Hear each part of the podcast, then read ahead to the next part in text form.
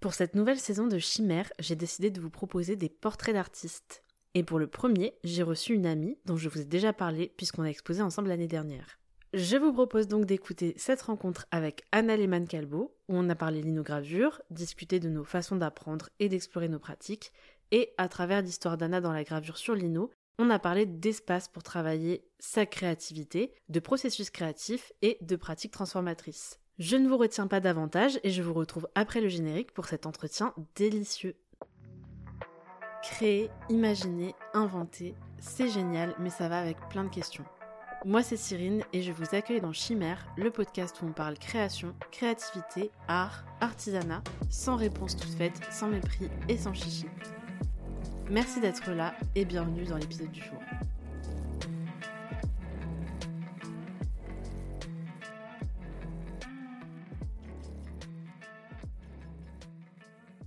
Salut tout le monde. Petit aparté avant de commencer, cet épisode a été enregistré en direct avec deux micros, dont le premier micro avec lequel j'ai commencé, qui a un peu moins bien vécu l'écho qu'il y avait dans la pièce dans laquelle on a enregistré avec Anna. Je m'excuse donc parce que la qualité de mon son est un peu moins bonne et notamment on entend un peu plus l'écho dans la pièce. Ceci dit, c'est pas le plus grave parce que l'important c'est que vous ayez bien pu entendre ce que Anna va nous dire dans cet épisode. Donc je suis contente que son micro ait bien marché et je m'excuse pour la qualité du son de mon côté mais je vous promets on arrive à suivre quand même et ça casse pas trop les oreilles. Je vous retiens pas plus longtemps et je vous laisse à notre échange. Eh bien, bienvenue Anna. Merci d'être venue pour cet épisode. Merci à toi. Comment vas-tu aujourd'hui? Eh bien, ça va pas mal.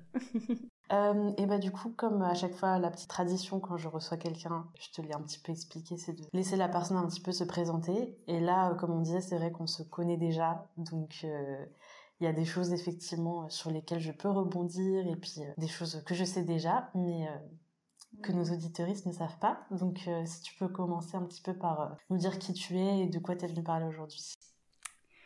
Eh bien, moi je m'appelle Anna, j'ai 27 ans, bientôt 28. Soupir.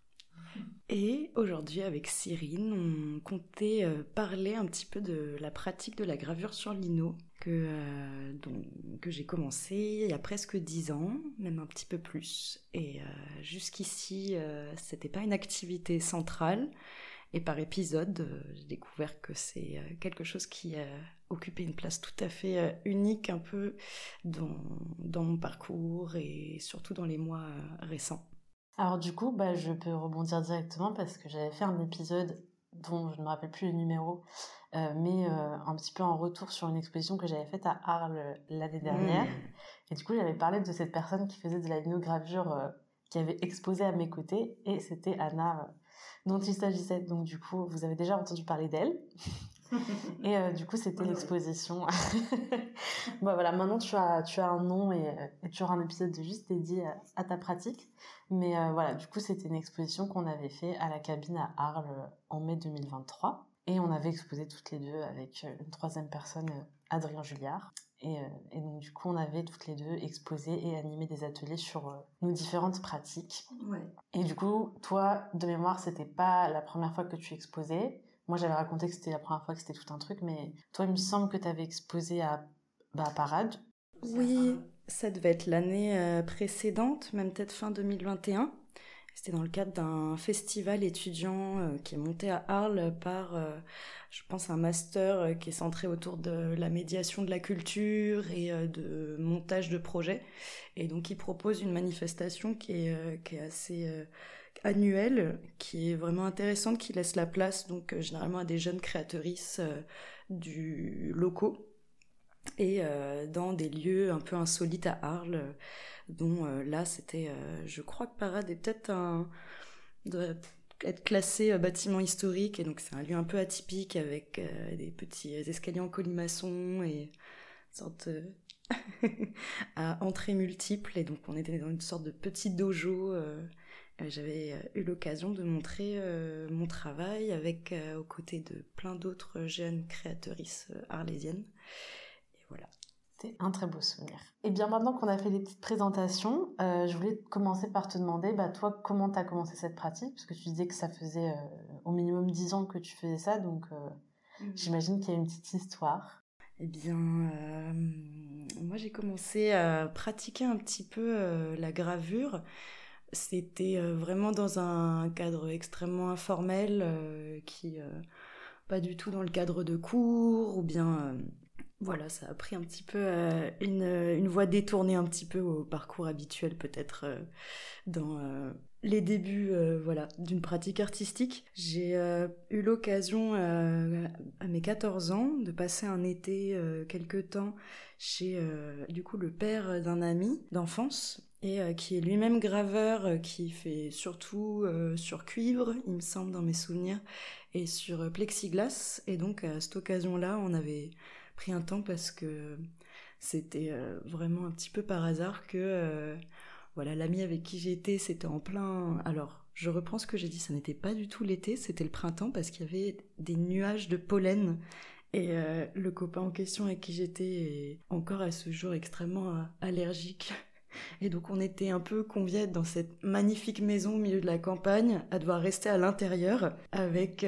je me souviens, son père qui avait une grande presse à graver et euh, des enceintes, euh, ben, que dire, euh, des kilos de son et donc à écouter du rock et à faire de la gravure toute la journée. Donc au bout d'un moment, on a quand même été intrigués de passer une tête et en fait, bah, c'est Didier, il s'appelle Didier Hamet, qui est maintenant basé dans la Drôme avec sa compagne qui est aussi graveuse et qui m'a un petit peu initié aux différentes techniques de gravure, voilà, dans du plexiglas initialement. Et euh, mais du coup, euh, je savais pas du tout, j'avais complètement zappé que tu n'avais pas commencé sur la lino. Qu'est-ce qui t'a amené plus tard sur la lino, euh, sur la gravure sur lino? Bah alors il y a peut-être plusieurs arguments là. C'est déjà l'accessibilité d'un médium en tout cas qui se trouve à peu près partout. Déjà de 1. Quand même une des, un des premiers achats que j'ai fait, c'était dans un magasin qui s'appelait littéralement le Roi du Lino. Mhm. Je conseille, premier arrondissement lyonnais peut acheter euh, des mètres et des mètres carrés. de deux, c'est aussi le, le, on va dire, euh, la malléabilité du matériel. On peut vraiment travailler dessus euh, sur différentes épaisseurs ou bien sur différents, avec différents styles de gouge. Donc vraiment être dans un travail plus fin, au même titre que quelque chose de plus justement de plus avec des proportions un petit peu plus grandes. On peut vraiment, euh, il y un peu, c'est un peu un terrain de jeu intéressant. Et de trois, ben, je pense que ça reste aussi un argument économique qui est quand même pas des moindres et qu'il faut quand même souligner. C'est que beaucoup euh, de gravures sur lino sont plutôt réalisées en plus sur un matériel un petit peu plus, un petit peu plus euh, fin et mou.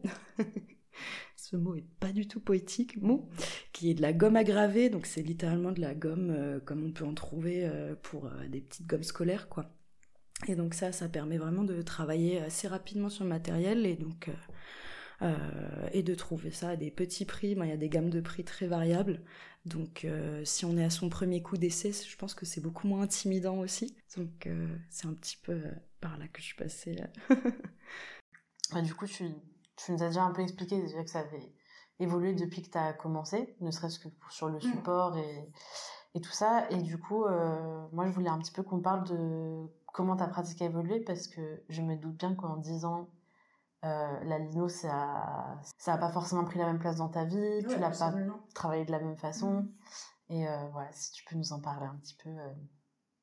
Ouais, alors disons que je pense comme toute comme toute chose euh, qui, euh, comment dire, euh, qui fait un petit peu partie de nous, ou qui en tout cas nous définit d'une certaine façon, même type que de dire que t'aimes lire, que t'aimes danser, que, que tu aimes les jeux de société, à mon avis, il y a toujours un moment peut-être où notre regard, en tout cas, peut changer d'un degré ou deux, même si c'est pas énorme, ben, c'est pas un changement radical. Je pense que c'est c'est un petit peu ce qui s'est passé là de commencer un peu à voir cette pratique-là, peut-être euh, déjà au départ, euh, je pense pas tant de l'ordre du loisir, mais qu'un c'était un moment un petit peu euh, où je, je, pense que c'est une pratique qui a qui a occupé une place un peu prépondérante à un moment à un moment d'adolescence assez comme je pense pour beaucoup un peu chargé. Chargé d'événements chargé de rencontres j'avais déménagé à cette époque-là, puis j'avais eu des, soucis de santé aussi, et donc je pense que le premier accès que j'ai eu à cette pratique, ça a été au lendemain d'un moment peut-être qui avait été un petit peu bouleversant pour, pour moi et ma famille. Et moi, ça m'a permis de, je pense, de me concentrer autour de quelque chose euh, avec lequel j'avais un rapport euh, peut-être un peu thérapeutique au départ, peut-être un peu cathartique. Peut-être que c'est aussi un, moment où, en fait, ça permet un petit peu de se redessiner. Quand on dessine un motif, euh, ben, de se lancer dans un travail comme ça, qui est quand même très solitaire et en même temps très intérieur pense que ça m'a permis, euh, la métaphore filet bidon, mais à creuser un petit peu des questions aussi euh, dans un matériel très concret, mais euh, d'avoir un petit peu, moi et mes, mes idées, me se concentrer sur quelque chose de très, très comme je disais, qui est assez un peu expérimental, sur lequel qu'on peut, qu'on peut bouger, qu'on peut, qu'on peut même prendre avec les doigts et sentir. Moi, je veux dire, il y a, il y, a un, travail comme ça expérimental parce que, ben, évidemment, la, gravure, mais je pense que la plupart des auditeuristes doivent le savoir, c'est un, c'est un peu une, c'est un peu un travail en deux étapes où en fait on dessine un, un motif qui euh, ne montre son résultat final qu'une fois qu'il est peint. Donc en fait, on va travailler une matière et euh, aller graver dedans à l'aide d'une sorte de gouge une sorte de poinçon. Et euh, on ne peut savoir le résultat final qu'une fois qu'on a balayé de la peinture dessus et qu'on l'a imprimé sur un support, papier, euh, sac, tote bag, que dis-je, des murs. Donc euh, c'est un peu un système de pochoir, mais où en fait on va travailler en négatif le motif. Donc on, la partie peinte en fait va se redessiner complètement, va se montrer un peu sous un autre jour. Et je pense que ça, on va dire euh, ce rapport un petit peu euh, toujours étonnant du résultat. Ça, je pense que c'est un truc qui est resté euh, tout le long de ma pratique, aussi timide et humble soit-elle. et ça, je pense que je pense il y a aussi une sorte d'étonnement qui se régénère, en tout cas qui, qui sans arrêt revient et qui est le même. C'est ce même sentiment-là depuis mes 14 ans à chaque fois que on arrive en fait au moment du résultat de foutre de la peinture et euh, de voir le motif se dessiner quoi sur le papier. Donc euh, bien sûr, je pense que à 14-15 ans, c'était une entrée un peu timide dedans, mais en fait, j'ai commencé plutôt par la peinture, à faire beaucoup de peinture euh, de détails. Et une fois que j'ai rencontré bah, Didier, le père de, de, mon ami Maël, bisous à Maël, euh, je pense que j'ai euh, littéralement transposé ma pratique de la peinture euh, dans du plexiglas, puis ensuite voilà sur du plus davantage sur du lino.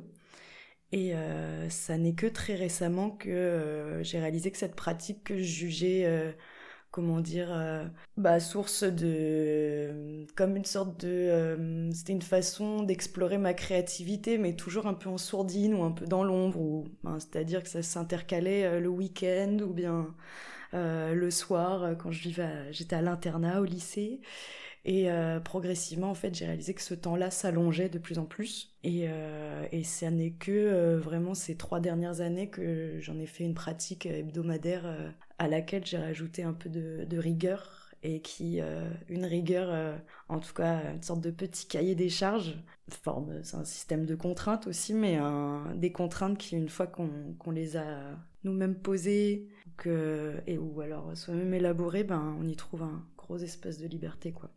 Et euh, bah, du coup, moi, je me demandais par rapport à ce que tu disais à l'instant là, est-ce est qu'il y a eu un moment pour toi, un espèce de avant-après entre bah, ce moment où c'est, enfin ce temps qui a été assez long où c'est une pratique un peu de, comme tu dis, de background un peu, tu vois, euh, ok, c'est quand j'ai le temps et euh, c'est un peu euh, un hobby, mais j'y mets pas, comme tu dis, plus de contraintes que ça.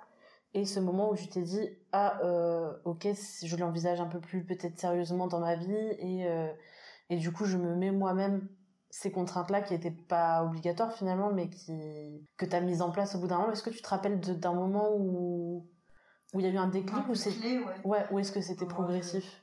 Ouais, je pense que je je, je me considère comme euh, une sorte de chapardeuse un peu euh, amatrice euh, dans la mesure où j'ai toujours éprouvé du plaisir à faire les choses tant qu'elles n'étaient pas accordées à on va dire, à un, rapport exemplaire et rigoureux d'une pratique. Donc, je pense que c'est de grands mots pour dire que je pense que les pratiques dilettantes, pour moi, c'est, je comprends, c'est quelque chose qui, euh, qui résonne et euh, qui me fait penser à pas mal de tes épisodes quand même autour de, de euh, la liberté, la contrainte et dans, dans quel, quel espace nous on peut occuper un petit peu dans la mesure où moi c'est pas une activité en tout cas qui qui occupe entièrement mes journées ou vers lesquelles j'ai osé me tourner entièrement en ayant euh, voilà un parcours vraiment euh, on va dire très euh, linéaire ou pas mais on va dire qui impliquait de rentrer dans une école d'art et, et d'apprendre en fait. Je pense que c'est je crois que j'ai légèrement oublié la question, donc je vais euh, continuer sur ma ligne, à moins que tu veuilles me rattraper. Euh, si tu veux, bah, la question c'était est-ce qu'il y a eu ce moment déclic un peu? Oui, d'accord. Ou si c'était progressif, mais euh, je pense que tu y réponds aussi quelque part. Ouais, en fait, c'est c'est une pratique, disons que moi j'ai toujours, je pense, voulu garder cette partie-là. je trouve qu'elle c'est quelque chose qui, une fois que je me plonge, par exemple, dans des grandes sessions euh, de, de dessin, de aller graver, ben c'est, des temps où, justement, je pense que j'oublie le temps et il y a une sorte de mise sur pause un petit peu de, de tout le reste. Et, euh, et ça, je pense que j'ai commencé à mettre le, le doigt dessus en me disant, mais en fait, c'est dans cet espace-là que, que j'arrive à, à me à projeter des idées que euh, je mets un peu en sourdine peut-être le reste du temps. Moi, je, travaille plutôt dans l'édition actuellement. Avant, j'étais plutôt dans l'événementiel euh, littéraire euh, et j'y ai jamais. je trouvais ça dur de, de, me placer un moment à la jonction entre mes différents mes, mes différentes activités, on va dire, et de réaliser que une fois qu'en fait on, on comprend comment ça nous complète une pratique euh, où euh, moi je, je réalise qu'en fait je me compose de plein de passions différentes. Et dès le moment où j'ai réalisé ça c'était plutôt euh, vers mon lycée. À partir de là j'ai compris que ça m'allait de, de, cumuler ces différentes d'avoir différentes cordes un peu à mon arc. Et mais tout en voulant pas passer la case en cochant la case officielle d'être de, me pour la petite histoire en fait j'ai postulé aux beaux-arts quand j'étais en terminale. Et euh, j'avais été acceptée dans, dans, deux écoles et je, je, suis, euh, je ne suis pas allée aux examens. Waouh. Une approche psychanalytique parlerait clairement d'un acte manqué, euh, voilà, aussi stupide soit-il, mais en fait je pense que c'est vraiment dans, dans le prolongement de mes expériences que et aussi, je pense, à l'occasion de peut-être la première fois où j'ai euh, montré les, des gravures euh, lors de la première expo qu'on mentionnait à, Arles euh, en décembre 2021, je pense que c'était. Ça a été un, on va dire, le moment de la réception, de comprendre ce que ça veut dire en théorie que d'exposer et d'un coup d'être d'avoir en fait en face des gens qui te font des retours qui soulignent tel tel ou tel trait ou qui vont dire mais ça en fait ça, je vois que ça traverse euh, deux, trois de tes gravures, ben, ce petit motif-là, etc. Ben, c'est des... Bien sûr, je pense que ça, c'est un premier retour un peu, on va dire, public euh, qui, euh, qui te permet, en fait, en retour de, de comprendre que tu es vraiment associé, en fait, à ce que tu viens de, de présenter. Et je sais pas comment dire, mais ça a été comme une sorte de d'un coup de me dire mais c'est un petit prolongement de moi-même et que à nouveau euh, j'utilise peut-être beaucoup trop euh, cette comparaison mais que j'avais un petit peu mis en, en, sourdine ou en tout cas que je voyais comme un, un truc que je faisais dans ma dans mon petit euh, lieu refuge quoi jusque là dans dans ma chambre à moi et, et là ça avait ça a pris une autre dimension quoi.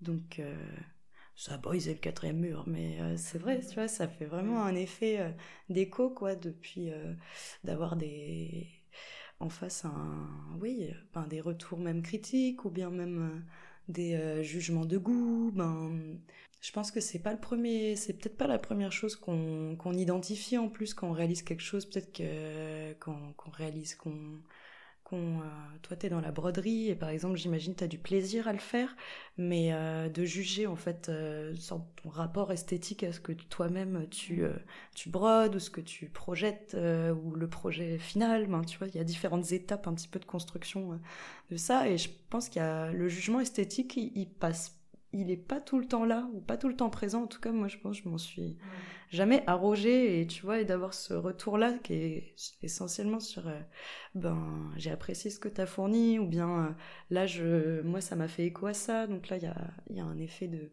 de, superposition, de projection un peu en chaîne qui est, euh, qui est hyper intéressant quoi, à capter en temps réel. Mm, mm. Bah, moi, c'est vrai que j'en avais parlé dans l'épisode du coup que j'avais fait sur un peu retour de la cabine. Et c'est vrai que j'avais eu beaucoup ce truc, enfin j'ai eu un peu, enfin tu vois, je me retrouve beaucoup dans ce que tu viens de témoigner par rapport à l'exposition que tu avais fait avant. Parce que moi, ça, je sais que ça a été vraiment transformateur, ce, cette expérience-là, parce que jusque-là, je m'imaginais pas exposer. Il s'avère que ça s'est fait parce qu'on a eu ce projet ensemble, on avait discuté, et puis moi je me suis dit, allez, pourquoi pas, tu vois, ça va être cool. Mais j'avoue que j'étais pas allée en mode. Euh, je me suis dit, bon, bah voilà, je vais montrer mes broderies. Bon, il y avait quand même l'appréhension de peut-être. les gens vont pas aimer, et puis je vais avoir des retours nuls. Mais comment dire, t'avais pas.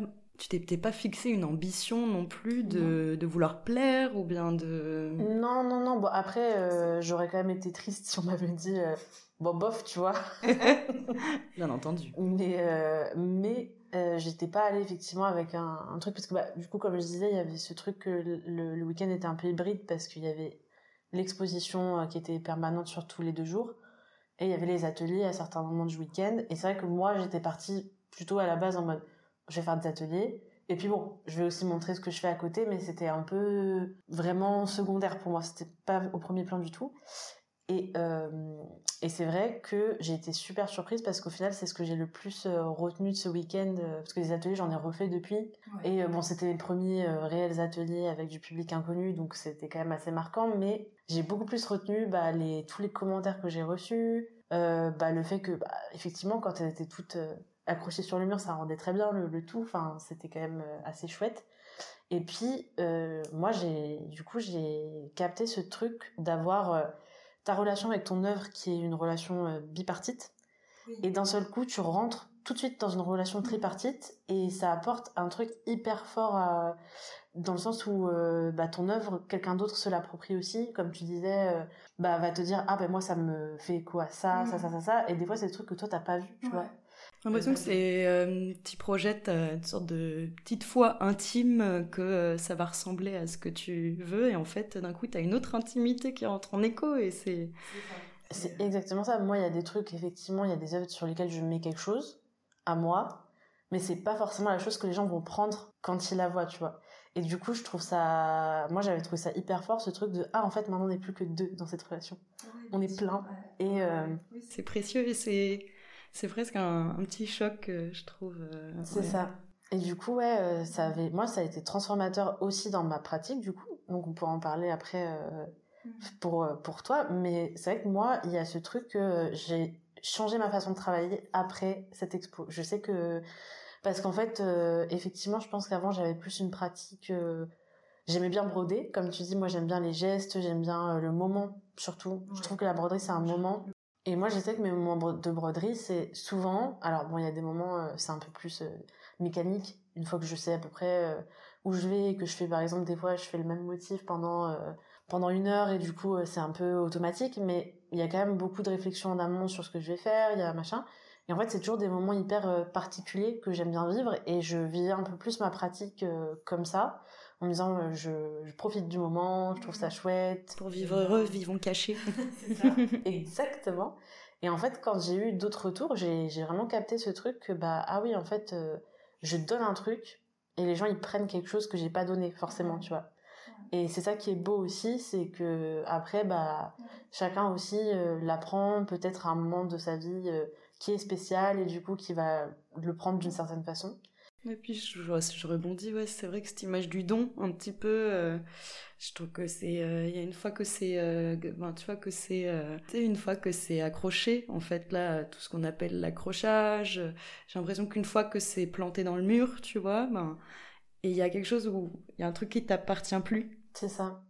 Et je crois que d'ailleurs dans l'épisode euh, dont je parlais tout à l'heure, j'avais un peu parlé de ce truc de, du deuil. En fait, il y a un petit deuil à faire, tu sais, de te dire, il y a une partie de ce truc-là que j'ai laissé là, tu vois, et qui restera là, que moi, c'est ce que j'ai mis dedans. Mais en fait, c'est peut-être pas... Parce que moi, je, sais que, bah, à l'occasion de ce week-end, par exemple, il y a eu des, j'ai eu des retours de trucs où moi, j'avais mis quelque chose derrière euh, telle ou telle broderie, et en fait, les retours qu'on m'a fait, il y en a certains, c'était pas du tout moi ce que j'avais mis dedans tu vois.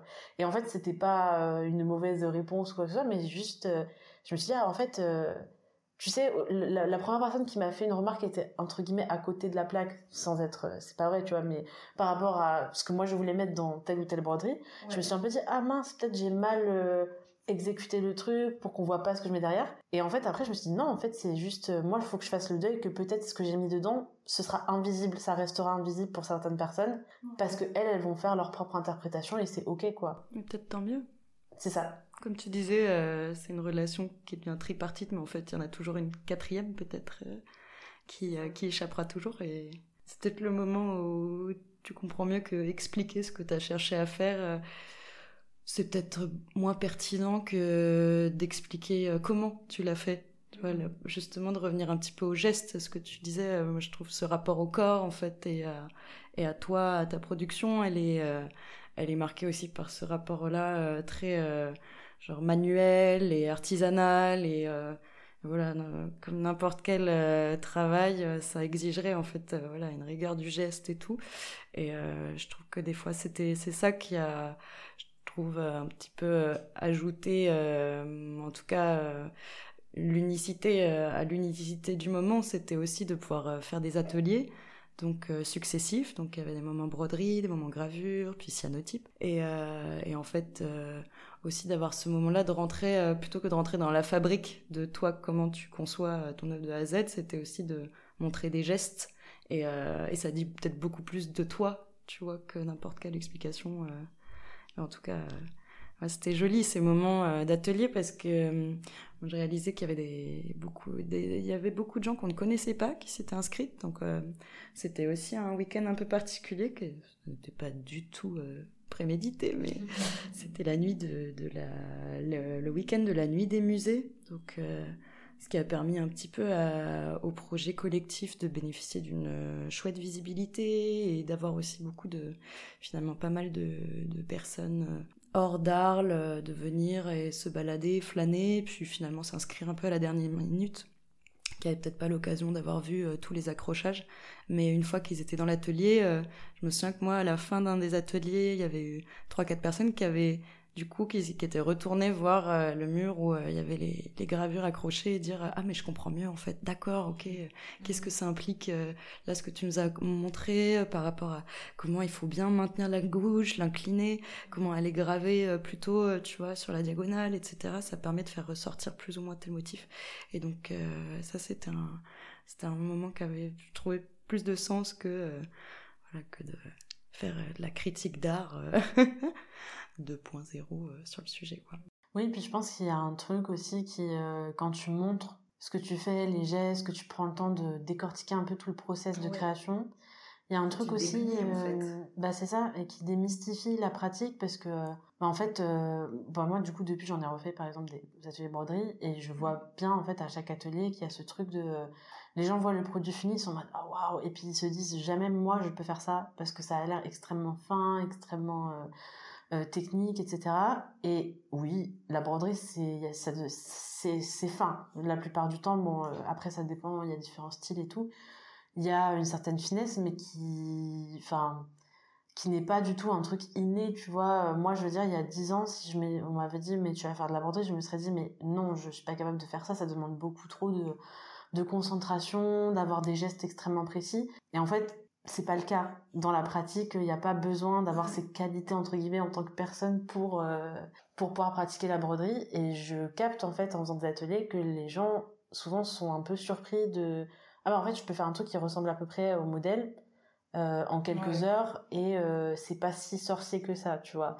Mmh. alors bien sûr quand tu commences tu fais des petites erreurs de débutant des fois tes fils s'en mêlent derrière c'est pas très beau et tout mais ça n'empêche que tu arrives quand même à un résultat qui, euh, enfin, qui pour, pour lequel je pense que plein de gens pensaient qu'ils n'allaient pas y arriver en fait parce qu'ils n'avaient pas, euh, je sais pas, cette espèce d'élégance, de, finesse dans leur personne qui devrait, euh, soi-disant, être euh, nécessaire pour faire de la broderie, tu vois.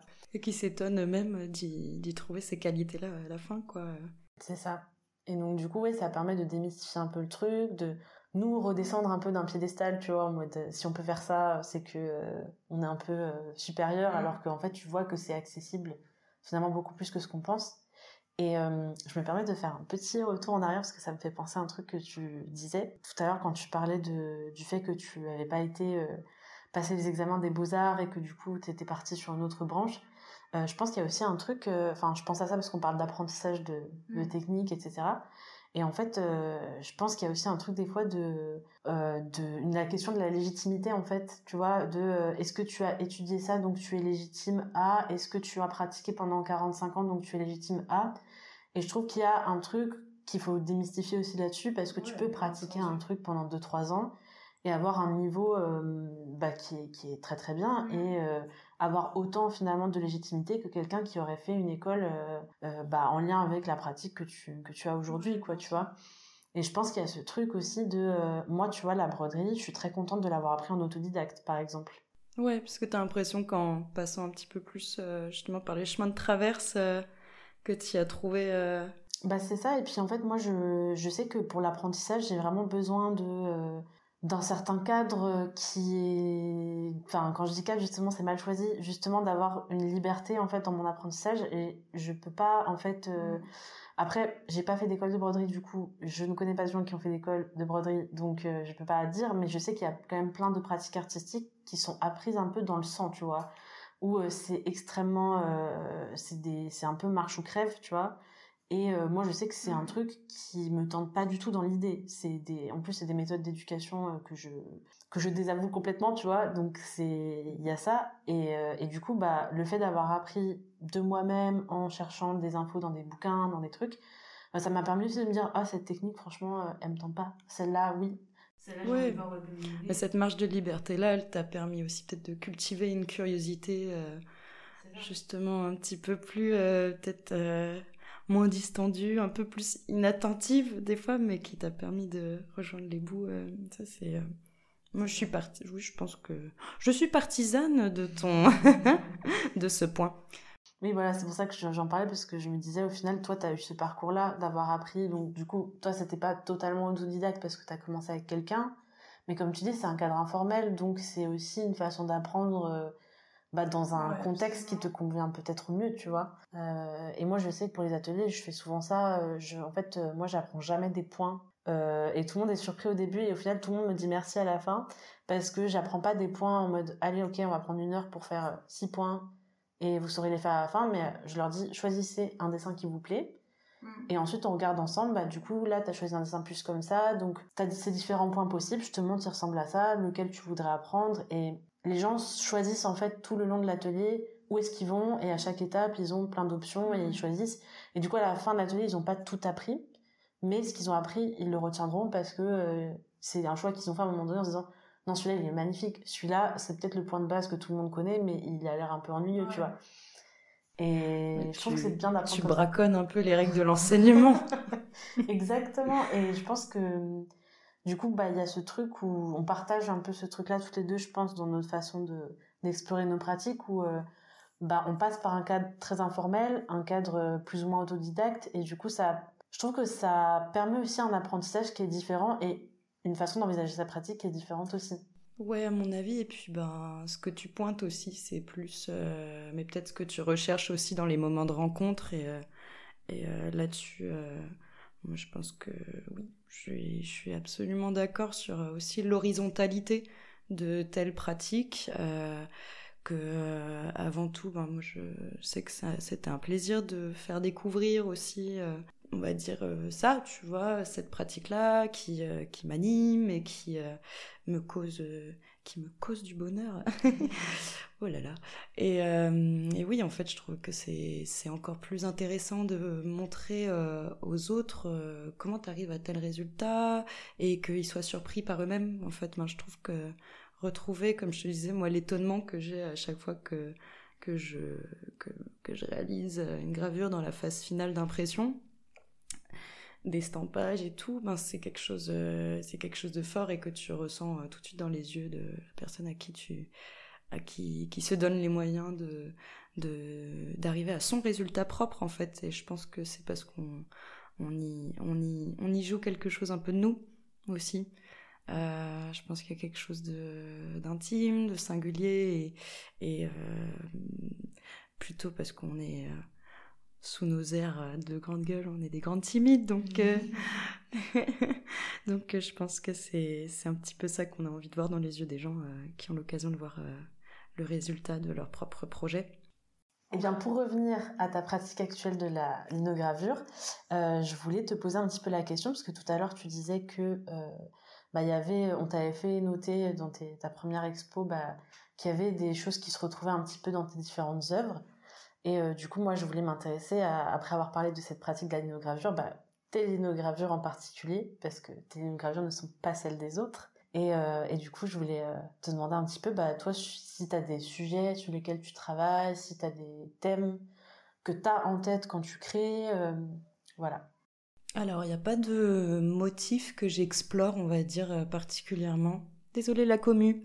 Mais euh, en tout cas, je pense que c'est il y a un effet, un effet de euh, de chapardage. Ça clairement qui est un petit peu euh, où je réalise là par exemple, il y avait un des derniers projets qui je pense par effet transverse et de miroir, j'ai réalisé à la fin après avoir fini la partie gravure avec la gouche que faisait penser beaucoup à un tableau de Matisse que j'aimais beaucoup et dans lequel je pense que j'ai essayer d'y ajouter un petit peu euh, des notions euh, qui me sont un peu plus intimes euh, ou tu vois qui me sont chères comme un petit peu un rapport un rapport plutôt on va dire un petit peu sensible au milieu dans lequel on cogite tous quoi. Donc à la fois un petit peu un petit peu de ma féminité ou des questions que je que je que je me pose encore aujourd'hui tout est, tout est toujours à, construire ou à redéfinir, euh, mais aussi un petit peu à, la nature. Euh, moi, je pense que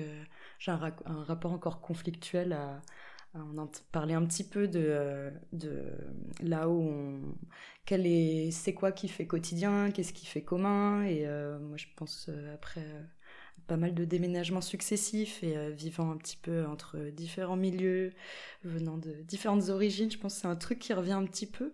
Euh, c'est un, ouais, c'est un motif peut-être on pourrait dire un peu récurrent. Après, de fait, je pense qu'il y a aussi un effet, mais euh, tout à fait une sorte de notion archi classique, tu vois, de l'histoire de l'art qui se fait par palimpseste en fait, une sorte de recouvrement de, de différentes inspirations par d'autres.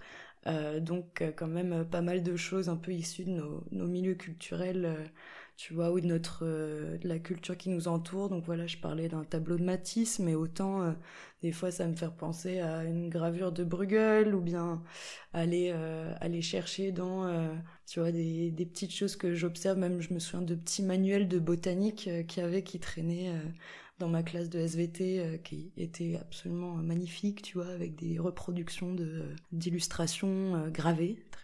Donc là, il y a quand même une obsession un peu récurrente. Mais euh, oui, en fait, je pense qu'il y a du chapardage un peu là-dessus. Et puis des fois, ça vient d'une musique, d'une rencontre avec voilà, tu vois, d'un coup je grave et en fait je suis en plein milieu d'une écoute et euh, une de aussi un, rapport à la musique un petit peu un petit peu euh, très sensible et donc euh, des fois je pense que selon euh, mon mood du moment je vais avoir une playlist de groove et bah ouais là il y a une sorte de phase avec deux trois gravures qui sont en suivi qui sont max groovy. Non c'est pas du tout ça que je veux dire. Mais tu vois oui il va y avoir en fait une sorte de pétillant de la musique je sais pas qui va se retrouver un petit peu égrené dans des petits motifs ou quoi mais je trouve que c'est un petit il y a un truc un peu indiciel, quoi, où je pense que j'ai chapardé un petit peu euh, par-ci par-là des, des de, de, rencontres avec euh, d'autres euh, d'autres d'autres œuvres, qu'elles soient musicales, artistiques. voilà, donc ouais, ça vient un peu de nulle part et, et de partout. Citoyenne du monde. oh, quel enfer. Ah, elle l'a fait. Alors ça, ça reste. Il n'y a pas de cut, hein. Pas de cut au montage. Elle n'est pas adorable, avec sa douce voix suave. Euh, bah, puisqu'on est donc dans ces là tu nous as parlé pas mal d'inspiration et j'en profite pour rebondir un peu sur une autre question qui m'intéresse beaucoup et qui est super importante en plus je trouve au-delà de moi l'intérêt que j'ai sur ces questions-là mais c'est le côté vraiment processus créatif. Concrètement comment ça se passe? Alors c'est vrai que ça va comment dire? C'est un peu, euh, tu sais, comme les histoires euh, à entrées multiples. Je sais pas si t'avais ça quand t'étais petite, là. C'était des livres où... Les chairs de poule Un peu les chairs de poule, ouais. On pouvait... Euh, en fait, il y a un événement connexe à deux personnages qui se passent, et là, on te propose option A, tu suis tel personnage. Option B, non, tu vas dans la piscine du voisin et tu joues sur le trampoline. Option C, la réponse C. Donc, ça a un petit peu à différentes... Ouais, je pense que c'est à différentes entrées.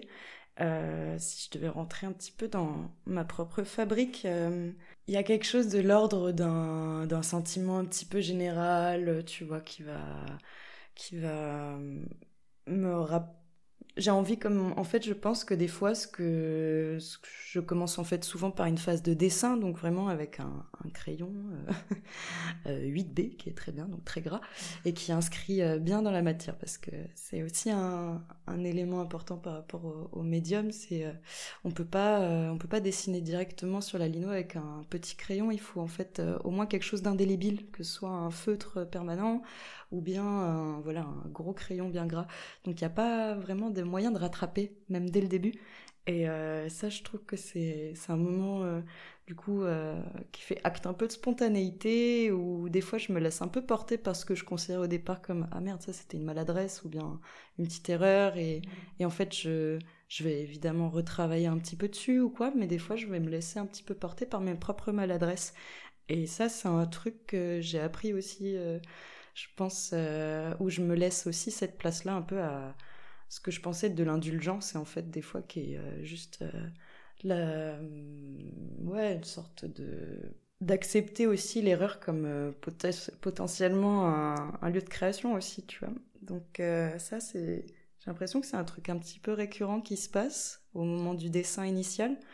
Et, euh, et, je pense, euh, pour parler même, euh, on va dire, des images qui me viennent, il y a souvent, avant même qu'il y ait une image, il y a un sentiment général. Et quelque chose que j'essaye d'induire, que ce soit un espace, là je sais plus, flottant, et du coup, ben, ça avait donné lieu à une petite série de baleines que j'avais faite où je cherchais un petit peu à reproduire un petit peu sentiment là de d'être un petit peu euh, comment dire un peu immergé un petit peu euh, un peu balayé aussi par le vent. Voilà ça paraît euh, tout à fait flou ce que je dis. Mais non c'est un peu voilà une sorte de sentiment général qui se matérialise mais tout doucement. Parce qu'en fait c'est l'acte de creuser qui vient dans un deuxième temps passer le dessin. C'est là où je vais retravailler encore la matière initiale. Donc c'est toujours un sorte de processus de transformation et euh, sur lequel que je peux pas non plus euh, ni quantifier, ni, euh, tu vois, savoir combien de fois je vais reprendre aussi, parce qu'il y a, un truc où on peut creuser, puis s'arrêter, puis reprendre, et ça m'est arrivé là de retravailler un... J'avais une trame en fait que j'avais depuis mes 15-16 ans je crois et que j'ai retravaillé genre 5 ans plus tard et parce que mais du coup entre temps j'ai fait les premiers prints donc il y a une sorte de pour, euh, pour euh, déjà un petit peu inscrire sur du papier déjà cette première salve là. Et euh, derrière, j'ai retravaillé du coup un, un moule en fait qui était déjà qui avait déjà été bien balayé un petit peu par le temps et puis bah, du coup de nouvelles inspirations. Et, et je crois que c'est un c'est quelque chose où les idées en fait se, se, concrétisent doucement au fur et à mesure que, que la gouge va les graver et, et des fois redessiner un petit peu l'intention première, tu vois. Ouais, c'est toujours euh, un, brouillon qui, euh, qui, se, qui, se, qui, qui, se change, qui change de forme euh, et sur, lequel, sur lequel je vais toujours projeter de nouvelles choses, quoi. Donc j'aime bien, c'est un peu une pensée pour penser à toutes les personnes qui ont des troubles de l'attention. C'est un petit peu... On est là, on est ensemble. Mais oui, c'est un petit peu un, travail à différents, différentes entrées et euh, où j'aime bien changer d'angle en fait et, euh, et, projeter quelque chose de un peu nouveau. Mais oui, c'est euh, Du coup, c'est assez rigolo parce que j'ai des moules euh, que j'ai gardés depuis mes 14 ans et d'autres que j'ai fait très récemment. Et, j'aime bien, euh, au cours des, des, dernières présentations de projets publics, du coup, dont on parlait tout à l'heure, et ben j'aime bien aussi les accrocher côte à côte et de me dire ben, en fait il y a 12 ans de décalage par exemple entre celle-ci et celle-là et, et, de voir en fait aussi j'arrive tout à fait à ça redessine un petit peu les l'univers, tu sais, dans lequel, euh, dans lequel t'étais, ou euh, voilà, tu vois, des sortes de. Un truc que t'as fait à, à 15 ans, évidemment, euh, disait quelque chose un petit peu de toi, et puis en fait, quelque chose de récent aussi. Donc en fait, on est composé un petit peu de toutes ces différentes couches, et. Et, et, les moules, je trouve qu'ils me, donnent un peu cette impression générale de. en plus, ben avec l'occasion de notre expo collective, moi j'aimais bien montrer aussi les moules directement. Donc euh, il y a les différents temps de la création qui soient présentés. Et je trouve que c'est un, truc qui, euh, qui, euh, qui, avait du sens aussi juste sur le plan un peu, voilà, comme on disait, artisanal aussi, de montrer un peu, un peu cet envers-là du décor et de voir qu'on ne voit pas le temps, évidemment, comme toi dans ces broderies, le temps passé à aller creuser ou toi à aller filer. Mais je trouve que c'était intéressant d'avoir voilà, ce, cette, ces deux partitions là exposées quoi. Mm. Merci de dire ça parce que pour moi je, je pense que je dirais jamais assez à quel point c'est important aussi de décortiquer comme tu le fais là et comme tu l'avais fait dans l'expo c'est vrai que j'avais oublié que tu avais fait ça euh, que avais fait ça oui. Et euh, ouais et en fait c'était hyper chouette bah, pour les visiteurs et les visiteuses parce que tu avais euh, comme tu dis différentes étapes de la création qui étaient représentées. C'est vrai que, par exemple, moi je sais que la broderie, je peux difficilement faire ça parce que je reste sur le même support de A à Z. À la limite, je peux montrer les croquis, mais euh, des fois, j'en ai pas toujours, euh, comment dire. Enfin, si d'ailleurs, ça pourrait être intéressant parce que des fois, je pars d'un croquis et quand je brode, je prends des libertés parce que finalement, j'aime plus ou finalement, ça n'a pas trop de sens ou je sais pas quoi. Oui. montrer un peu une temporalité à l'œuvre aussi, quoi. C'est ça et dire bah en fait là finalement c'est pas c'est peut-être l'étape euh, embryon et puis là c'est l'étape petit bébé et puis là ça y est c'est fini quoi et donc euh, du coup il y a vraiment ce truc où je pense que c'est important de le faire déjà pour euh, bah montrer aussi que cette œuvre elle est beaucoup plus complexe dans le sens où il y a eu plein d'étapes et que encore une fois c'est pas arrivé comme ça quoi euh, et aussi pour tout ce truc, encore une fois, je n'arrête pas de le dire, mais parce que c'est important, mais de démystifier aussi euh, tout ce qu'il y a derrière la création artistique et euh, peu importe le domaine où, tu es, en fait, je pense que c'est important de décortiquer pour expliquer. Et quand tu expliques, bah, tout le monde a le même niveau d'info et tout le monde a le même pouvoir aussi de, sur l'œuvre, quoi.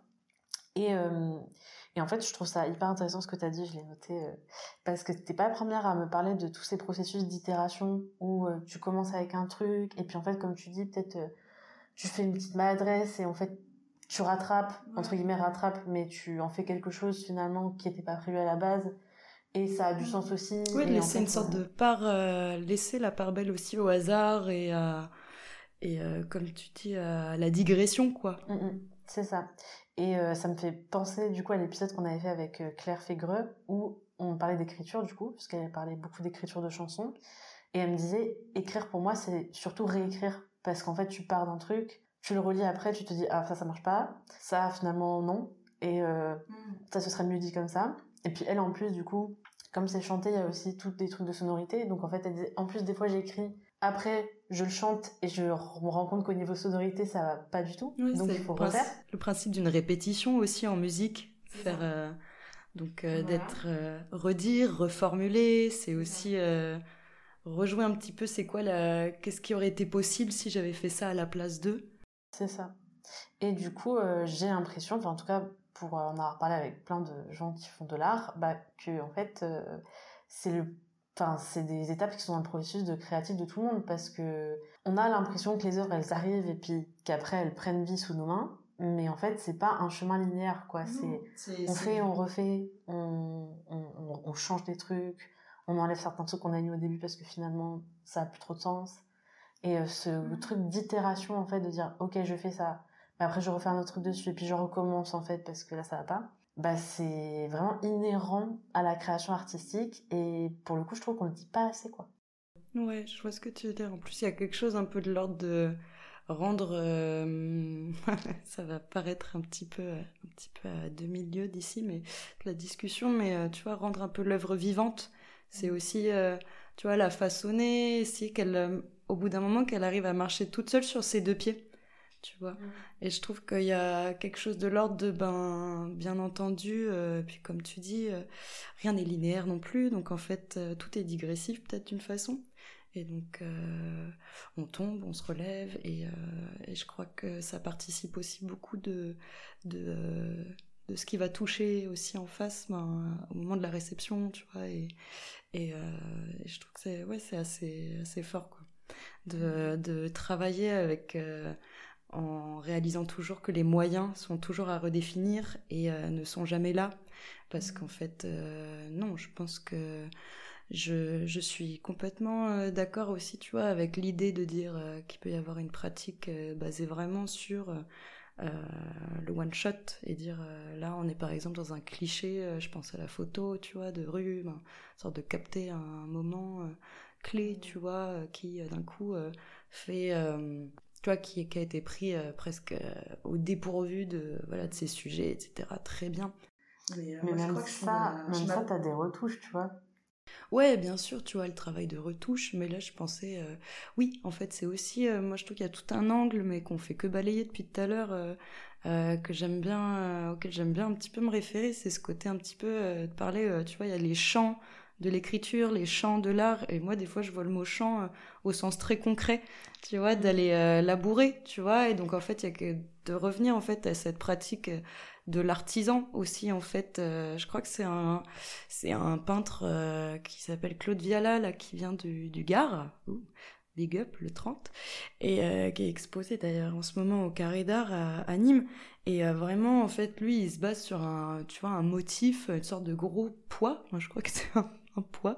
C'est pas un pois chiche, hein, c'est bon à vérifier. Un haricot, voilà, c'est le haricot de Viala et euh, qu'il a reproduit en fait à l'infini sur euh, différents supports, que ce soit des voiles de bateau, des vieilles tentures, euh, tu vois. Et, et, il a écrit quelques, il y a quelques uns de ses bouquins où il parle un petit peu de, de sa pratique. C'est bon, il a vécu dans les années 50 au moment de voilà le, grand haut pont, haut point du, du Parti communiste. Donc lui était tout à fait syndiqué à ce niveau-là.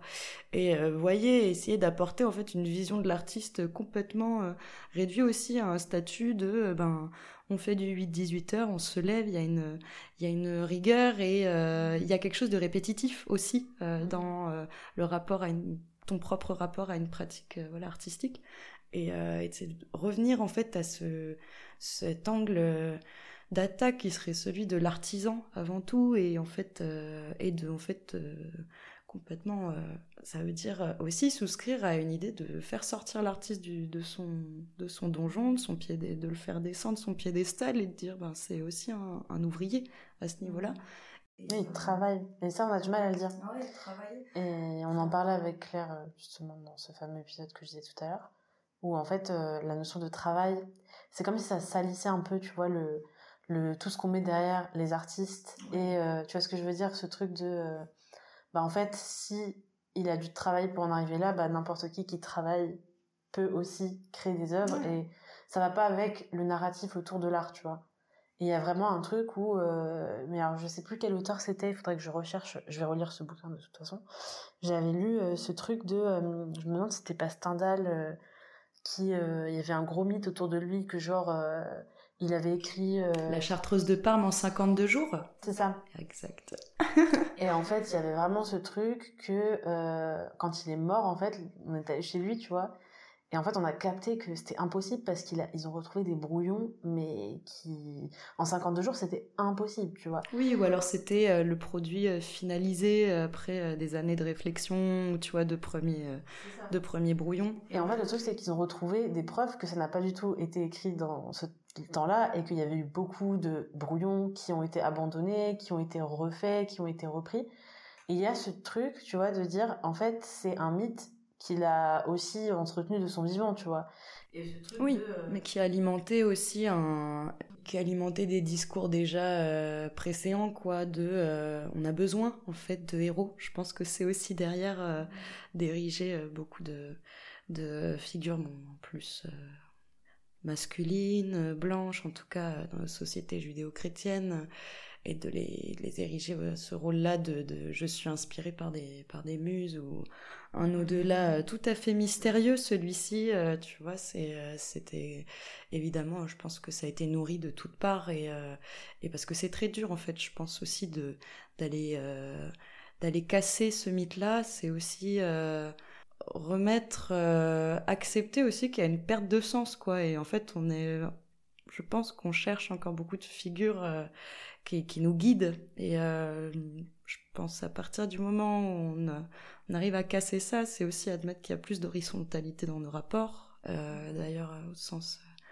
politique, sociale et euh, même, euh, comme tu dis, euh, voilà aussi tout acte artistique, c'est politique aussi derrière. Donc, je pense que c'est c'est un travail de déconstruction qui est qui est en cours, hein, mais oui, ça implique d'aller un petit peu voilà décharger tous ces tous ces discours de leur sens qui à mon avis n'ont fait que que ajouter de la compétition ou bien tu vois ou en fait aussi à, retirer les femmes de cette sphère-là pendant un temps parce que ben bien entendu on n'avait que des modèles masculins jusque-là pour, euh, pour les représenter. Donc euh, c'est ça et puis je pense qu'il y a ce truc aussi où les mettre enfin mettre les artistes sur ce plan-là de euh, voilà il faut du talent pour produire ces trucs-là un peu de limite à une inspiration divine et puis après tu n'es que on va dire le, traducteur de cette inspiration là euh, pour les humains tu vois mais c'est c'est clairement comme ça qu'on voit les choses malheureusement. Je pense que si ça justifie euh, tout ce tous ces passe droits en fait qu'ont les artistes à faire un peu plein de choses sans jamais avoir à être responsable de ce qu'ils font tu vois. Parce que du coup c'est quand tu mets quelqu'un au-dessus des autres comme ça bah tu peux dire oui bah ok euh, bon là il a fait une petite bêtise mais euh, voilà tu vois. Alors qu'en fait euh, ce serait ton plombier bah tu serais pas du tout sur les mêmes discours quoi donc il y a un truc quand même ça participe comme tu dis beaucoup ça sert entièrement un discours élitiste bien évidemment et classiste par là même tu vois mais oui aller déboulonner des mythes c'est aussi c'est aussi accepter que mince, on est tous presque humains, humaines. ça. Et c'est dur à. Je vois que c'est dur à accepter, hein, mais, euh, mais je pense que c'est des discussions qu'on doit avoir, quoi. Donc je suis contente de l'avoir avec toi. C'est là où chimère devient d'utilité sociale. Tout à fait. C'est ce que j'essaie de dire aux gens depuis un an et demi. Donc merci de le dire euh, sur. Euh, comme ça, pour une fois, c'est pas moi qui le dis. Inscris-toi. Euh, et je voulais juste revenir sur un deuxième truc que, qui m'a un peu marqué dans ce que tu disais tout à l'heure sur ta pratique et sur ton processus créatif. Tout ce truc que tu disais sur les, le fait que bah du coup t'as appris à voir tes erreurs comme un espace de création et puis bah finalement une étape en elle-même de la création euh, à part entière et pas juste mmh. ah bon bah oups et euh, je vais essayer de camoufler ça mais vraiment en se disant bah finalement est-ce que c'est réellement une erreur et ouais, c'est un espace de dilemme. Voilà, c'est ça. Moi, ça me fait penser à un truc euh, bah, dont j'aimerais qu'on parle un petit peu euh, vite fait. C'est aussi le fait que vite fait, euh, quand c'est ce truc que quand on crée, enfin surtout quand on crée avec ses mains, on change la matière qu'on a euh, devant nous d'une façon ou d'une autre. Que, moi, c'est visuellement. Toi, ça va être vraiment euh, l'action de quand tu dis quand tu creuses bah tu changes littéralement la forme du truc mais elle nous change aussi cette pratique c'est-à-dire que nous on va changer le monde qui nous entoure d'une façon ou d'une autre avec sous l'action de nos mains mais il y a aussi je pense dans la pratique un truc qui euh, est à double sens dans le sens où on apprend des choses de notre pratique artistique de notre processus de création. On, on y ajoute des étapes qui nous changent aussi nous. Et, euh, et du coup, je trouve ça super intéressant que tu, que tu aies parlé de ça parce que moi, c'est aussi des trucs que je vois dans ma pratique sur, euh, mais tu vois, des trucs même un peu bateaux, qui, enfin, qui peuvent paraître bateaux et qui peuvent paraître un petit peu bêtes, tu vois, mais par exemple, euh, moi, la broderie, ça m'a grave appris euh, des choses sur le fait de perdre son temps. Enfin, de l'importance de perdre du temps parce que c'est tellement une pratique qui est longue et qui est euh, et qui bah enfin est chronophage et que des fois tu dois reprendre un truc des fois tu dois refaire toute ta ligne parce que c'est pas comme mmh. tu veux qu'il y a vraiment ce truc de bah en fait c'est important de perdre son temps alors qu'avant j'étais un peu dans une vision d'optimisation, de ah bah le concept de temps perdu c'était un truc que j'avais alors que maintenant je vois jamais trop rien comme du temps perdu, tu vois. Mm. Et il y a plein de petits trucs comme ça dans ma pratique qui euh, m'ont fait aussi changer mon rapport au monde et mon rapport aux autres. Et du coup, je trouve ça intéressant euh, que tu abordes ça aussi euh, tout à l'heure. Ah oui, c'est un grand débat, ouais, aussi, ouais, sur le... je trouve que c'est dans l'inspiration plus que tu dis, tu vois, de tous ces discours un peu détracteurs autour de, voilà, de, la perte de temps, de savoir faire quelque chose de ses mains, ou bien de, de trouver de devoir trouver au même titre que euh, trouver du boulot, c'est trouver l'inspiration, quoi. Dans un temps euh, record, euh, ça fait penser à, des, à des concepts un peu annexes, genre le FOMO ou quoi, tu vois, genre mm. invention moderne mm. de notre rapport à l'optimisation et à, et à la validation de soi, quoi. En mm. fait, la façon dont on gère le temps, ça, serait, ça dirait beaucoup de choses de nous. Alors que, ben, je Ouais, moi je pense euh, sur, mon plan euh, plus personnel, quoi. Euh, mon avis, oui, de ce d'avoir ces grandes. c'est vrai que c'est des grandes plages horaires en fait où je me fais des, j'appelle ça littéralement vraiment training, des sessions de gravure et où je vais me prendre mais une journée, une demi, je ne sais pas, toute une soirée. Et je sais que d'un coup, moi, j'ai une sorte de, de, de c'est une sorte de temps à part et, euh, euh, qui, qui rejoint euh, c'est ça en fait un temps de, de, déconstruction quoi un petit peu de ces notions de voilà j'ai besoin de sortir j'ai besoin de faire ci j'ai besoin de faire ça. Là je dois valider mon partiel à la fin du semestre il faut que je tu vois que je fasse bon, bref que je que j'étudie. Et là je, je trouve que c'est des moments c'est des moments un peu hors du temps justement j'ai l'impression qu'il y a une sorte de temps suspendu et qui est, euh, bah, qui est extrêmement, euh, qui clairement qui apporte euh, déjà qui, j'ai l'impression qu'il dit beaucoup plus. mais c'est un, oui, on va dire que c'est un temps un peu suspendu dans lequel je suis entièrement rivée vers un, non pas un objectif, mais tu vois, ouais, comme on disait, un, un, temps qui se déplie, tu vois, en plusieurs temps et dans lesquels je vais jamais me il n'y a pas de dépréciation possible, il n'y a pas d'objectif euh, rendu euh, attendu. Donc euh, c'est ça n'est pas qu'une affaire de plaisir, hein, bien sûr, mais mais il y a un... ouais d'un coup c'est un peu je rechange et ça devient un temps pour tout. Tu vois, c'est une sorte de je me lance et et, et le projet se dessine dans dans quelque chose qui peut pas être compté et je crois que c'est un. Là, c'est un. Quand je touche ça, ce sentiment-là, euh, ouais, là, je comprends ce que c'est, euh, de sorte de. Trouver cette petite liberté d'expression-là et à quel point elle, a... elle occupe une si petite place, mais si précieuse. Ouais, je suis d'accord. Je suis d'accord. Et je pense que j'ai un peu le même rapport avec euh, ma pratique aussi, donc on se rejoint tout à fait là-dessus. ben, tu sais quoi, moi je pense qu'on peut passer à te demander finalement euh, comment est-ce que tu vois tout ça évoluer après nous avoir euh, bien expliqué euh, bah, comment ça s'était passé depuis 10 ans. Et puis du coup, voilà, moi, ça m'intéresse aussi de savoir bah, finalement comment tu vois ta pratique et, et bah, cette, la place de cette activité dans ta vie, dans un futur plus ou moins proche. après tout ce que tu nous as dit, je pense qu'il y a des perspectives quand même qui s'ouvrent pour toi maintenant.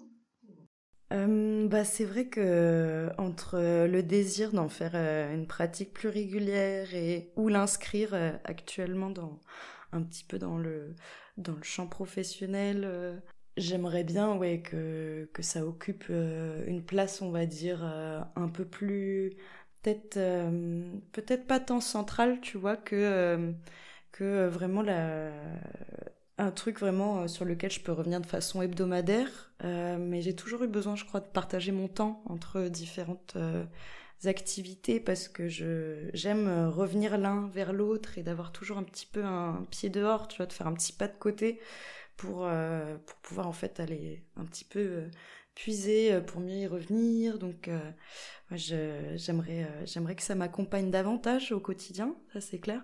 Mais j'aimerais aussi, je pense, beaucoup inscrire cette pratique dans un, un rapport aussi un petit peu plus sociable et, euh, et, euh, et de pouvoir euh, aménager aussi des temps d'atelier pour rencontrer, continuer à rencontrer des gens que ça intéresse et pouvoir aussi, comme tu disais, un petit peu accompagner les autres. Ça permet aussi de revenir un peu vers soi avec de nouvelles idées ou de ou de, de rendre redynamiser un petit peu sa pratique.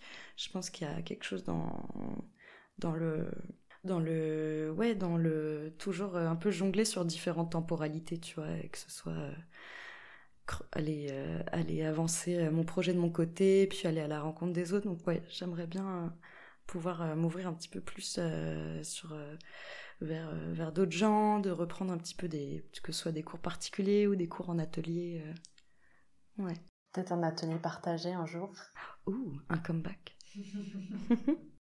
Bah, merci beaucoup, Anna, pour euh, avoir répondu à mes petites questions.